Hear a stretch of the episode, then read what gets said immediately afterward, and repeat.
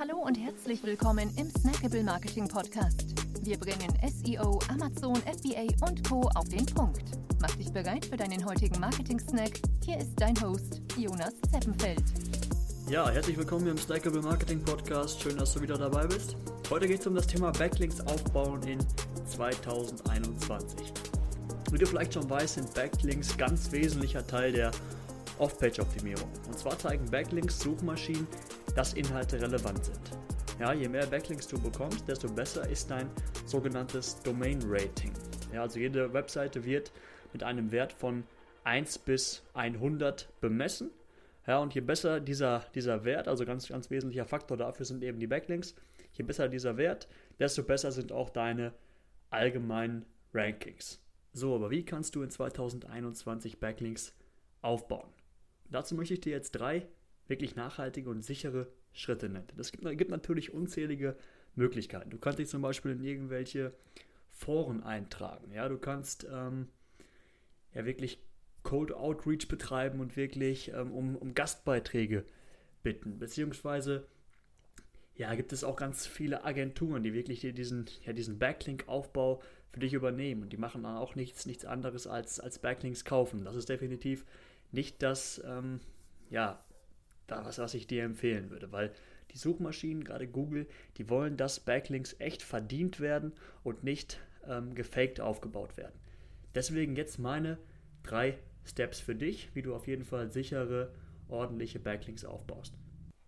Und zwar Schritt Nummer 1, entwickle Resource Pages bzw. den sogenannten Skyscraper Content. Das wurde von äh, Brian Dean von ähm, Backlinko geprägt, dieser Skyscraper-Content. Und zwar Inhalte, die wirklich ja, ein Thema ganz granulär im Detail beschreiben und wirklich ähm, ja, über 2.000, 3.000 Wörter gehen. Also wirklich lange, ausführliche Inhalte, die linkworthy sind, also die wirklich Links verdient haben, sagt man. So, so, so, kannst du zum Beispiel auch, auch selbst, ähm, um jetzt eine, eine Resource-Page zu werden, selbst Fallstudien durchführen, äh, beziehungsweise Studien zusammenfassen, also Inhalte entwickeln, die wirklich anderen irgendwo als Ressource für ihre Beiträge dienen können. Ja? Die wirklich ein Thema so detailliert und umfangreich beschreiben, dass du auch selbst, wenn du jetzt dich in eine andere Person hineinversetzen würdest, dass du sagen würdest, ja, ich möchte meinen Lesern wirklich auf, meine Leser auf diesen Beitrag hinweisen, weil sie dort noch viel mehr Informationen zu einem bestimmten Thema erfahren können. Ja, das ist der erste Schritt. Der zweite Schritt, nachdem, nachdem du dann diese Inhalte entwickelt hast, wäre es, Beziehungen aufzubauen. Also wirklich mit anderen Personen in deiner Nische in Kontakt zu treten, Beziehungen aufzubauen. Also erst zu geben. Ja, gib, gib ihnen Tipps für, ähm, für die Entwicklung ihrer Inhalte, beziehungsweise generell, wie sie ja, in ihrer Präsenz ähm, sich verbessern können, was sie, was sie generell besser machen können. Ähm, ja, gebe, gebe zuerst, wie auch immer das ähm, ja, bei dir in deiner Nische möglich ist.